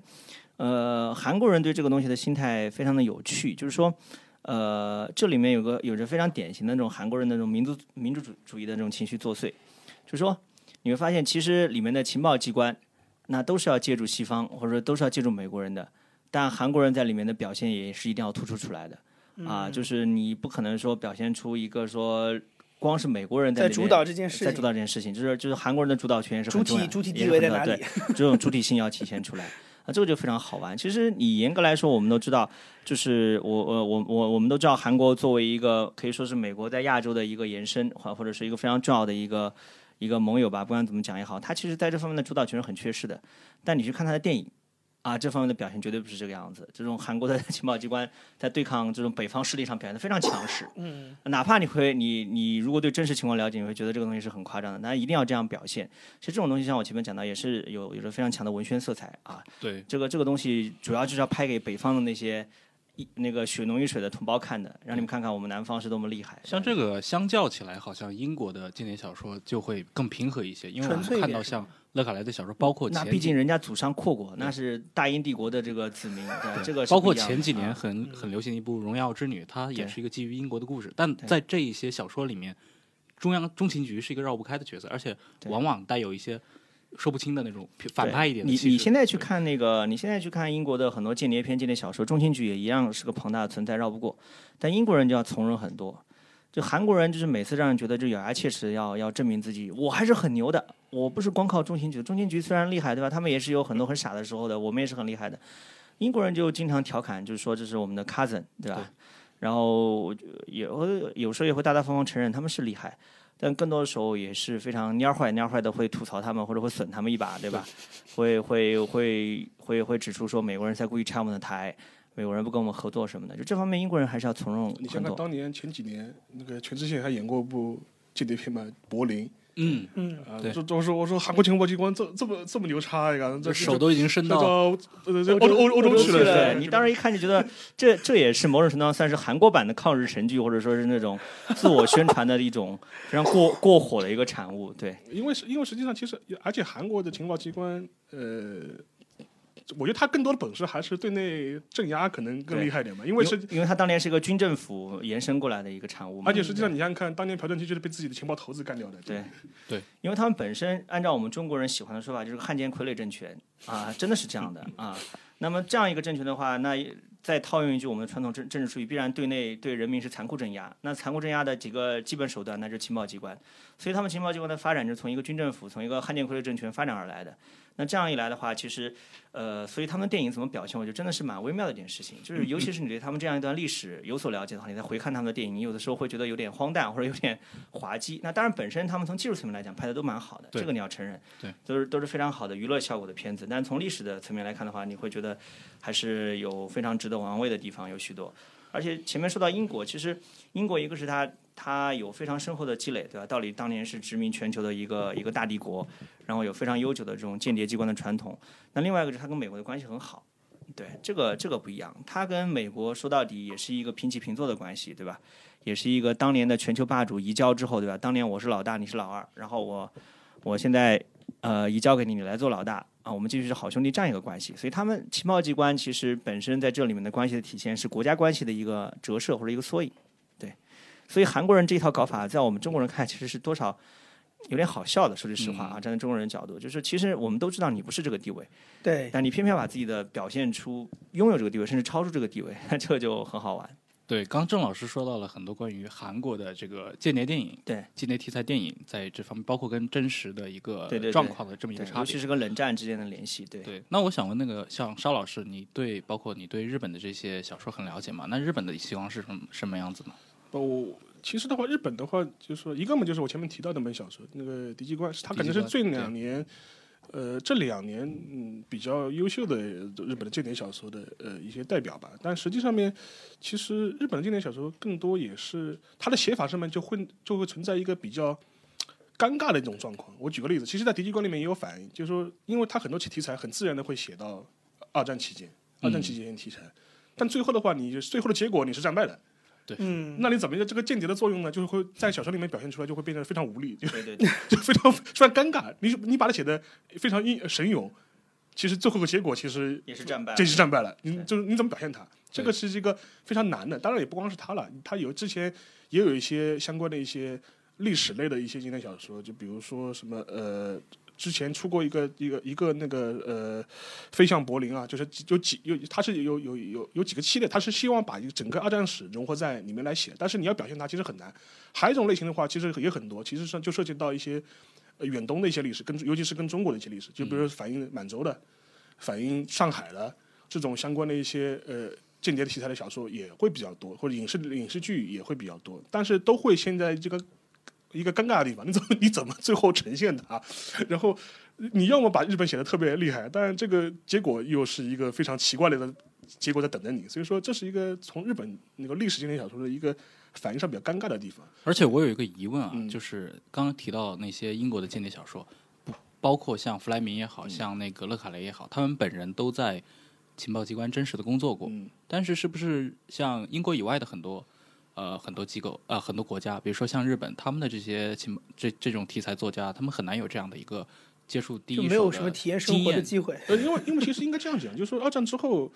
呃，二战二战之后，他的所谓的情报系统，因为他之前的话，日本的情报系统基本上是以那个。它也是两条线，就基本上它是以一个军事情报系统为主的。对，一个呃一个的话就是说是它原来的那个呃陆军或者海军，它有它各自有各自的情报系统。对土肥然后原贤二嘛，然后它派到中国大陆各个各种特殊特殊机关，然后还还有一些是，比如说还有一些是，比如说派出各地的武官，甚至军事顾问，都承担了情报的相关的一些功用功用在。因因为我我以前也给他们上海书评写过一篇文章，就是讲那个当时的日本的一些情报机关它怎么样，军事情报机关。但是另外一方面就是它的这些呃在中国各地的一些外交机关，它也会承担一些情报搜集的一些工作。当然了。然后日本的话，同时它尤其是在十九世纪末到二十世纪初初的话，它有很多大，它有大量的所谓支那浪浪人嘛，然后他们也是一个情报的一个来源。然后另外一方面，他日本人本身他又非常善于做一些资料分析的工作，所谓的情报工作。但是日语的情日语语境里的情报，其实跟中文语的情报还是有些区分的。你去日本现在的大学里看，它有很多所谓情报学部、情报学科，包括你本人啊从事的职业，呃，就是我们中国人会觉得很奇怪，你 你这个部门怎么这个就是搞？难道是搞培养间谍的吗？其实它更多是一种信息收集，信息收集，就是 information。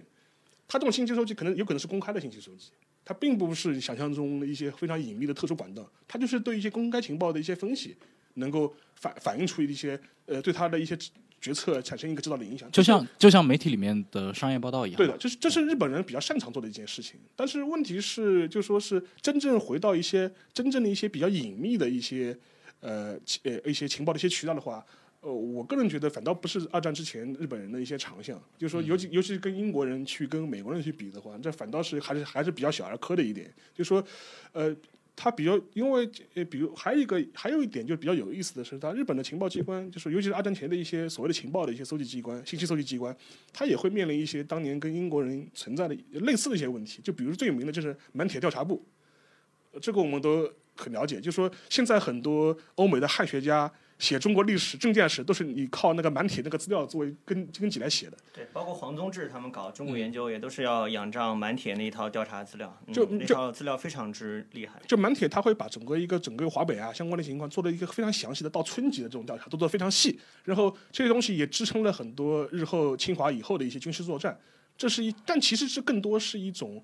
公开情报的一种获取和整理的能力，但是在门门铁调查部里面，尤其是呃三七年、三八年之后，里面既汇集了一大批有左翼倾向的人，对，汇聚在门铁的调查部，这就是非常吊诡，因为因为他们都深入农村调查，了，这个会对他们有个非常强烈的刺激，而且实际上看到了民民间的疾苦，而且而且身凋敝嘛，而且实际上反过来有会有情况，因为当时日本国内政治气氛比较肃杀，然后特高克劳科啊，对一些左翼的思想人都会有大规模镇压，有很多人觉得就是。本土待不住了，逃到满洲去，进了满洲调查部，而且是你可以想象，日本有很多马克思主义者就去了满铁调查部，其实也只有马列主义者才会深入农村搞调查，这是非常奇怪的一件事情，非常非常吊诡。所以说，这就是前面我们前面那个郑世亮老师也聊到了，就是这边人往往是受了一些左翼的社会学的一些训练之后。他很自然的就会倾向于这种共产主义或者马克思主义的一些想法，对。然后他又去了这样一个机关里面去做，所以说这是一个比较吊诡的事情。然后二战之后的话，其实日本的情况跟韩国是类似的，它基本上就是一个美国的一个附附庸的这样一个国家，它在情报上面它是没有很多决策权的。当然，可能最近二三十年日本人肯定想自己做点自己的事情，但实际上是很弱的。而且实际上日本国内，它也没有一个。呃，它跟韩国还不一样，它名义上它是没有一个情报主导 机关的，而且日本到现在为止，它国内都没有所谓的反间谍法啊。我们你看，我我我我国是去年正式通过了那个那个呃国家情报法，对，是正式通过了，这是这是一个比较大的一个事情。然后，但是照但是呃，当然美国有相关的立法，就比如美国它有所谓的海外情报法，因为它会指导的一些相关的一些政策，就比如说这这次那个。呃呃，C 呃 FBI 和 FBI 调查特朗普的事情，其实也是的。当时就说 FBI 滥用了所谓海海外那个海外海外情报行动法，因为他把一些人，他把特朗普的一些顾问列为就列为监听对象嘛。然后，但实际上面，他认为就是你是滥用了这个海外情报法，它是不适用的。就当然这是立法层面考虑的问题，但是在日本国内这方面是缺失的。嗯，所以说日本国内。前两年有过一件比较大的事情，就是说日本官方对吧，就是用心险恶，污呃污蔑我国的著名旅日作家那个萨苏先生的，说他是间谍，偷拍那个自卫队的基那个基地的照片，然后获取基卫的情报，但然后后来导致我们萨苏先生现在只能待在国内，不没法去日本了。呃，因为萨苏的话，因为我们都知道他是一个著名的写手嘛，也是写了很多跟历史啊、军事有关的一些题目，但是。后来，当时，呃，据我所知，当时日本方面由于没有所谓的反情报的相关的法官法律，所以说逮捕他或者是追究他的责任是是以这种骗取社保的方式，就名义去起诉他的，他不是以一个什么反情报的一个法律来起诉你的。他这个是因为二战和平宪法的。对的，就是他，然然后然后就说，然后另外一方面的话，一个是有和平宪法，第二个的话是由于战争的历史导致日本民众也好。对这种机关会有一种本能的反感，对他也会有警惕嘛，他会有本本能的反感。另外一个，美国人也不希望你长大，嗯，你就帮我打打下手就可以了，就你不需要你自己怎么样，就基本上是这么一个概念。所以说，当然的话，其实他更多的话，日本的现在的话，他的一个唯一的一个比较专门的一个情报机构，我们知道的名义上面的话，就是有所谓的，他有他有个内内阁情报室嘛，他会做一些相关的一些。情报的一些搜集啊或整理的工作，但或者是他自卫队内部有一些，但本总体上来，他是没有一个很统一的这样一个体制来做这个事情的。嗯，对。哦，其实刚刚既然我们漏掉一个很大一块，就是苏联的这个呃间谍文艺作品。对，这也是我刚刚想问的嘛，就是关二十世纪在间谍，尤其在真实世界的间谍斗争中，最大的两个一一定是美美俄嘛，美苏两个国家。这两个国家在间谍小说领域，哦，我不得不说，就是苏联的这方面的文学传统可以说是非常丰富，这个深厚。非常深厚。其实你看他们自己拍的片子，你就可以看得出来，《春天的十七个瞬间》到现在为止，嗯，依然是我看过最好的间谍作品。我觉得可能比《国奖裁缝士兵间谍》电视剧还要高。对，高级高在就是说，它一方面具有那种严肃文学气质啊，忧郁，呃，比较文艺。那当然这个是毛子俄罗斯人最擅长的地方。文学传统啊，但另外一方面，它又是非常深入大众的，就是大众喜闻乐见，每个人都喜欢。那《过江裁缝士兵间谍》。恐怕很多普通民众可能会觉得太闷了哦，我我也向很多人推荐过他电视剧版，很多人看了头两集就看不下去，觉得太闷。别说电视剧了，电影可能都看不完。电电影很多人也大家也看不下去。但春天的十几个瞬间，基本上我推荐过的人人说好，就都好看。这个就是非常厉害的，就是有个俄罗斯作家说一句非常有道理的话，他说：“我想让大家吃我的药，那么我就会在外面裹一层糖，啊，大家就会把药吃下去。”其实春天的十一个瞬间，你会发现。它其实可以说是某种程度上可以说是一部比较完美的作品，就是说，他把他们想要传递的那个政治概念传传递出去，对吧？反抗纳粹，保家卫国啊，这是非常核心的一个价值观要传递出去，因为这是反映二战的作品。但同时里面又有一些高于这个东西的作品，这是让人感动的东西。而这个东西很正，这个跟勒卡雷的那种还不一样。勒卡雷那个东西其实是比较虚无的，比较比较丧，比较丧的，对，比较丧，真的是很丧，非常丧。但是呢，那个春天十一个瞬间很正。那用用一个比较传统话说，就是充满了革命的英雄主义或者说乐观主义，正能量啊。对，其实其实你们看，就说他其实把他其实这个也是那个，我觉得是延续了一个说的宏大一点，就是说一个史诗传统，就是这种英雄抗击邪恶，就是以个人之力对抗庞然大物。而且最后他明明已经从那个可以说是从虎穴虎穴狼潭里面已经逃出来了，他又重新返回到战场，对对吧？就最后就留下这样一笔嘛。对吧？这个这个其实你看看是觉得蛮让人感动。从这个意义上来说，你会觉得 《潜伏》这个电视剧，其实我觉得它是有有借鉴这个的色彩。你看最后还安排余则成跑到台湾去，对吧？这我觉得跟那个安排《春天是一个瞬间》的男主角最后又重新返回到德国，这是有是有非常共通的地方。而且我还有个爱好，就是我喜欢搜集八十年代群众出版社。我们都知道它背后是公安部，公安部嘛，出了很多这种反特的，或者说关于。特工情报人员的小说，嗯，反特小说，反特小说，我喜欢搜集他们八十年代的这个出版物，里面有大量的苏联作家写的作品。其实现在这些作家都没什么名气了，我我我报出来几个，恐怕你们都没听说过。那当然，我现在报不出来，名字都比较长。呃，都是也篇幅也不是很大，两三百页，就是那种跟小册子差不多，但写的都很精彩。你可以看得出来，就是说，过去我们对苏联存在一种刻板印象，叫做这个地方就是说非常肃杀，就是文艺创作是很受打压、很受压制的。的这批苏联作家创作的作品，类型文学非常精彩。在在哪一段时期呢？呃，它集中在方方面面，既有二战时期，也有那种哦，你说这些作家所所所活跃的，就七八十年代，七八十年代啊，七八十年代，就是说，就差不多是勃列日涅夫时期，对。然后一直到那个安德罗波夫到切尔年科上台，那个时候我那个时候他们在国内出版的时候，差差不多戈尔巴乔夫也上台了，对，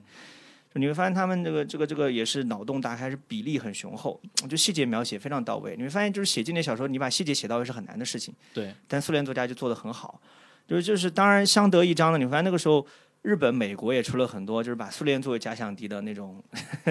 反特小说，也很有趣。那个时候，比如说苏联就呃不是日本就写过架空小说，就讲发生第三次世界大战，然后苏联来袭击日本的这这个都都非常有趣。登陆什么？登陆日本就是对。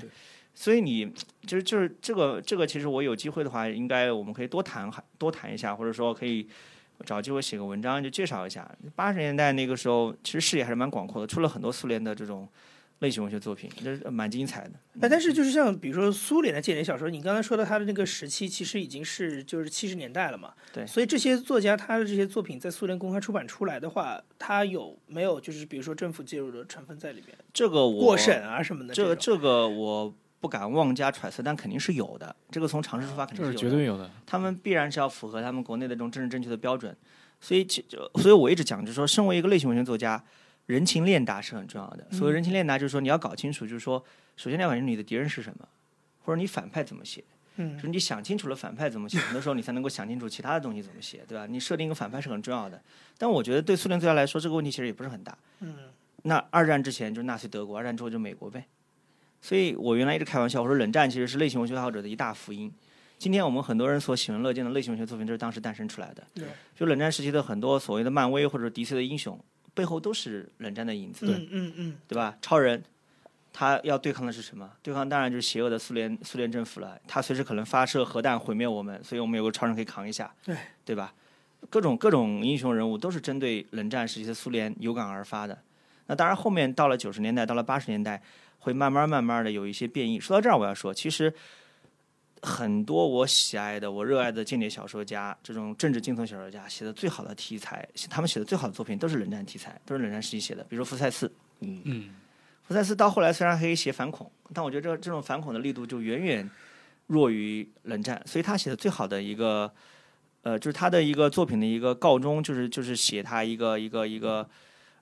他那个非常好玩，就是有英雄悲歌的气质。他那个小说好像是五个短篇合起来的一个小说，哦，你说的是不是那个四个短片吧？呃，四个短四四个短片，对对对。一起对对对，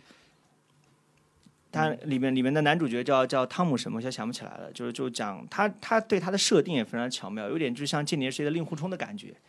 就是为人非常落荡不羁，嗯平常非常受到上司上司的排挤，但非常受到下属的青睐和女同事的青睐。然后这个人就非常的个人英雄主义，就是在冷战的那种那种苏联和东德的那种背景之下，渗透进敌人的心脏地带，然后来完成自己的任务啊，写的非常精彩。但是这个任务的告终是什么呢？就那个时候冷战结束了啊，冷战结束了，那个时候差不多是八十年代末九十年代初，然后情报机关英国情报机关把他召回，就说你的任务已经完成了，就是以后我们过去那种两大阵营对峙已经不复存在了，以后再也不需要你了。然后他就开始就讲这个英雄人物坐在这个办公室里面，面对上司的这种质疑，开始回顾他当年完成任务是多么精彩。对，啊，福赛斯的小说其实我觉得有一点那种弗莱明和勒卡雷结合的感觉对，因为他首先他的一个，他其实是有一种完美的间谍小说倾向的，对，就是他他对技术细节的描写非常到位，非常他的小说可以甚至可以拿来当做政变手册用啊，对，就写的非常的到位，就写非洲小国怎么搞政变嘛，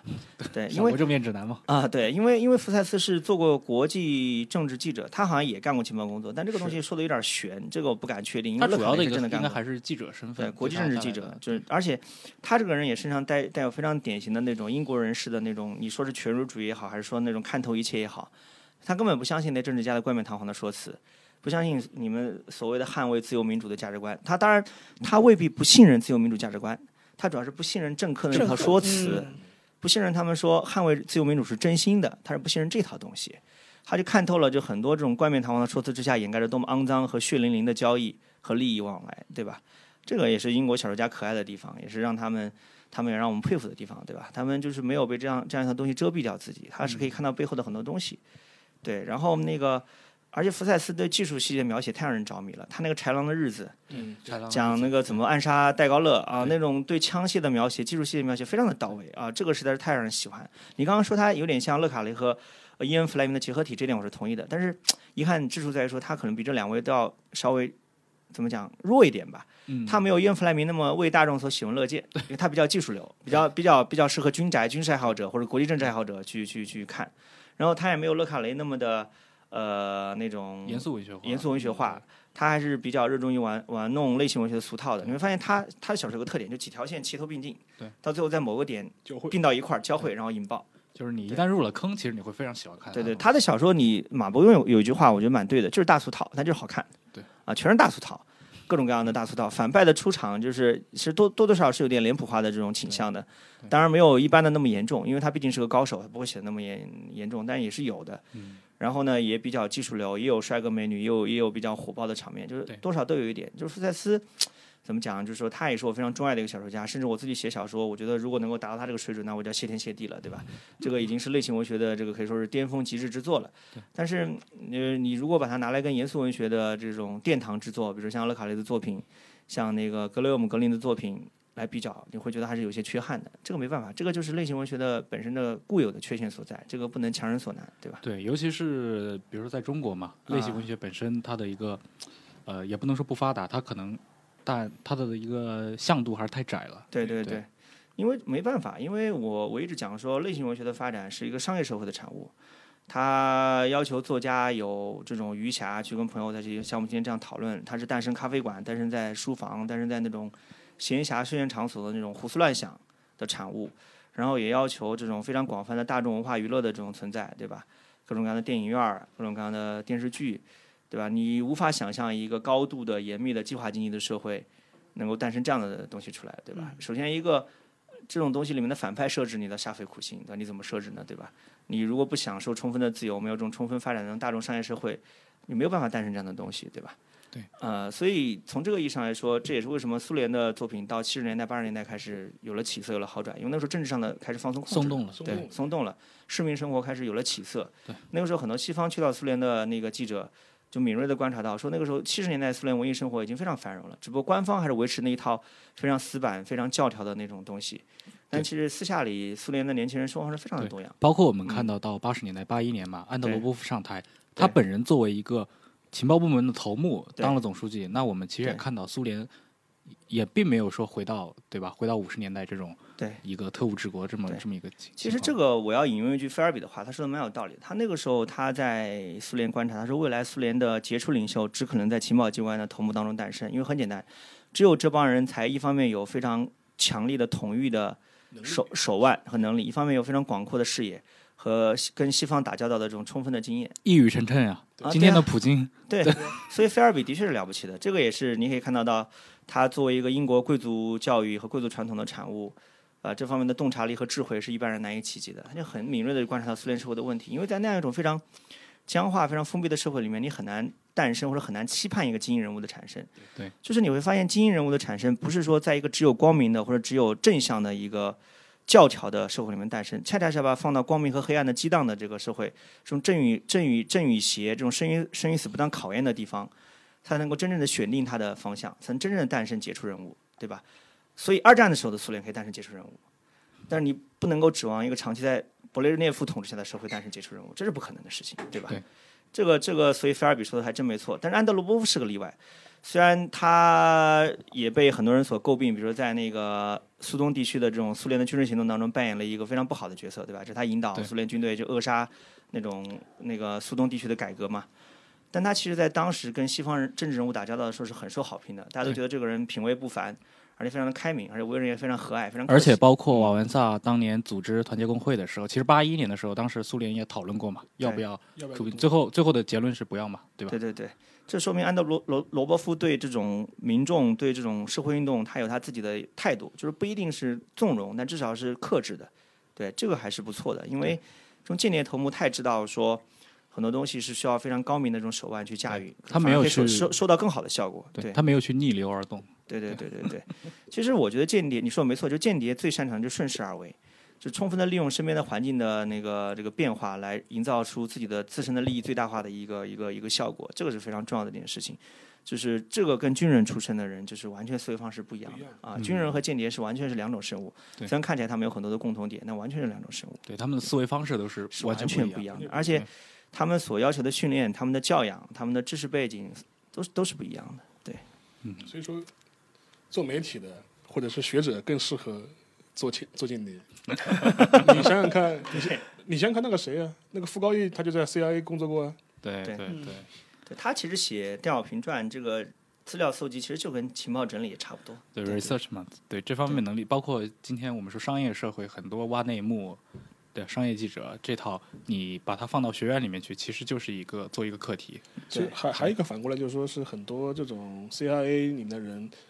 呃，他他退休或者是他想转职的话，也是往那去华尔街咨询公司咨询公司是一个很大的方向。呃，之前就是上个月被逮捕的那位嗯，那个呃 C CIA 的那位叛徒，自己就在佳士得工作嘛。佳士得在对啊佳士得工作对，那个人长得挺帅的。对对对，那个人倒是我觉得他可能外勤做的比较多，对吧？可能专门就是专人专用了啊，就是对，充分利用到他的优势和特长了。对，可能我们接下来的一个时代，也许又会重新进入一个更风云激荡的时代。我觉得接下来的话，我是这样看的：接下来的话，你如果要成为一个出色间谍，首先你的，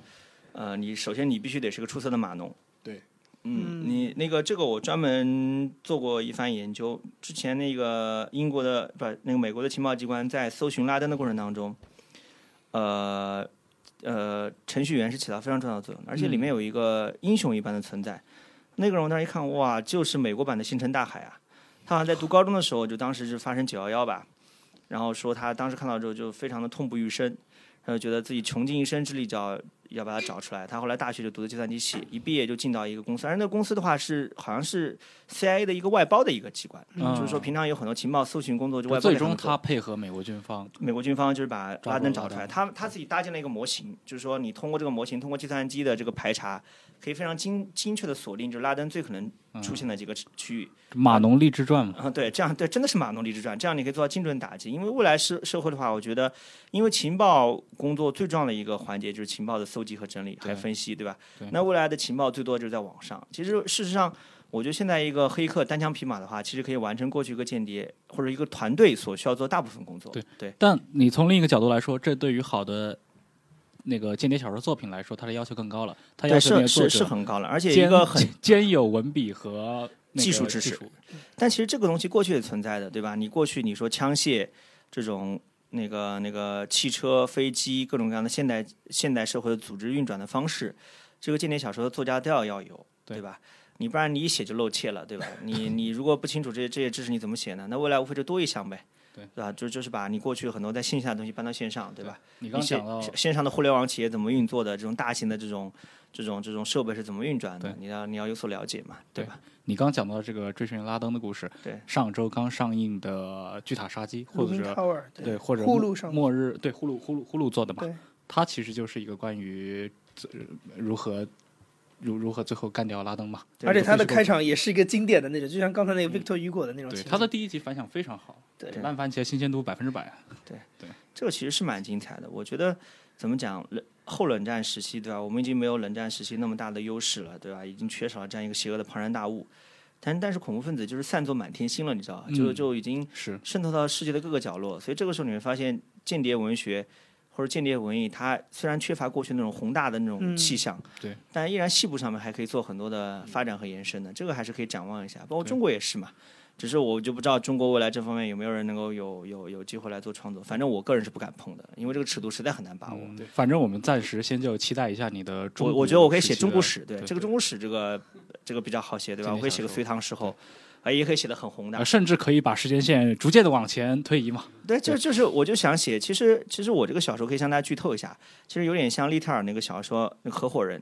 他那个合伙人对我影响或者说我是比较喜欢的。其实他是把剑桥五杰的那个故事画在里面，对，然后把后来那个麦卡锡主义的东西画在里面，就是时间跨度很长，四十五年，从二战时期的柏林一直到七十年代的苏联。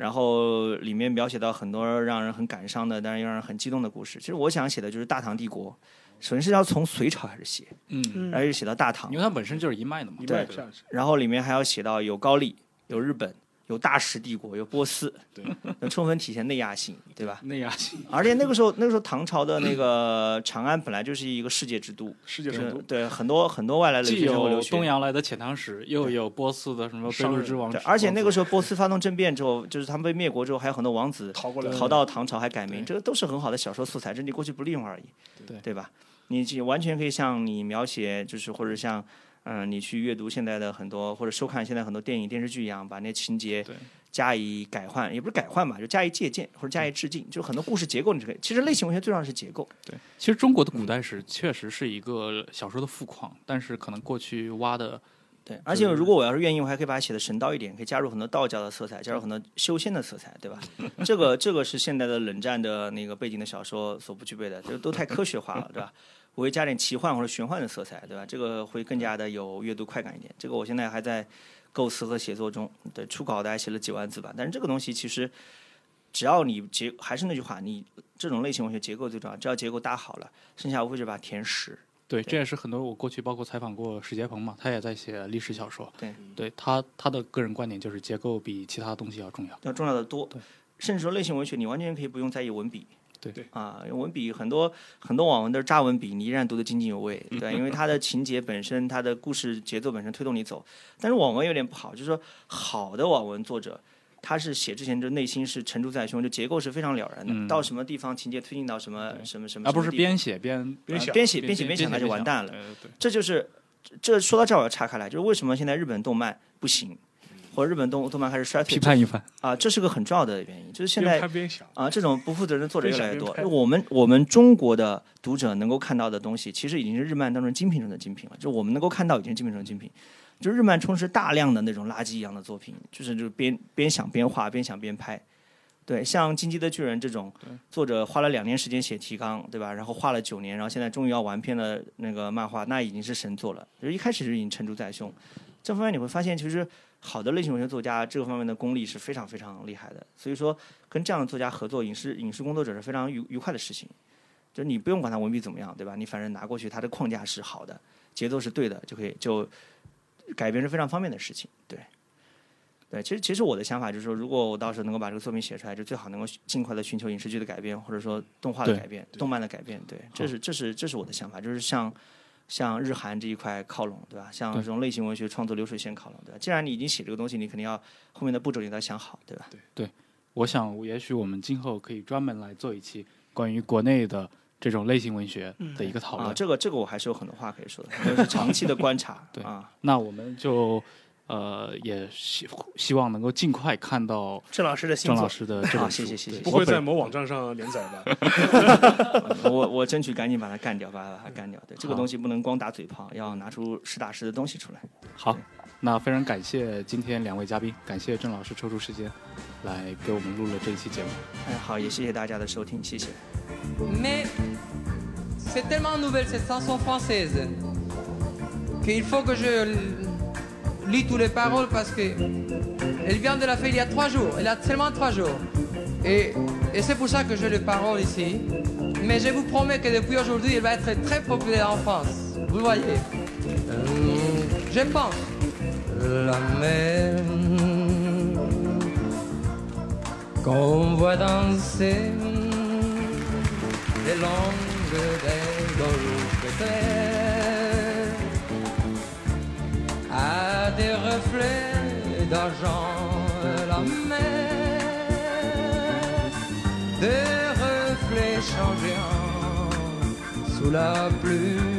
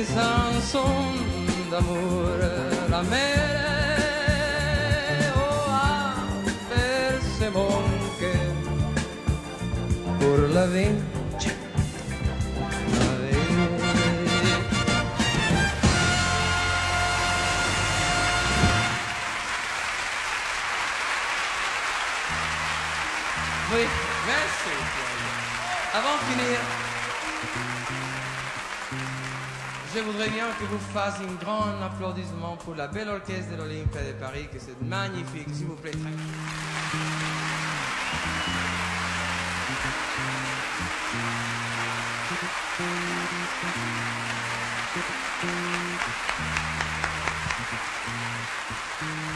Merci pour mes musiciens qui viennent toujours avec moi pour tout le monde. C'est Tony la guitare, c'est Agustin la batterie, c'est Vicente la guitare basse. Et pour notre directeur avec lequel je compose presque tous mes chansons, c'est Raphaël Ferro qui est guitare.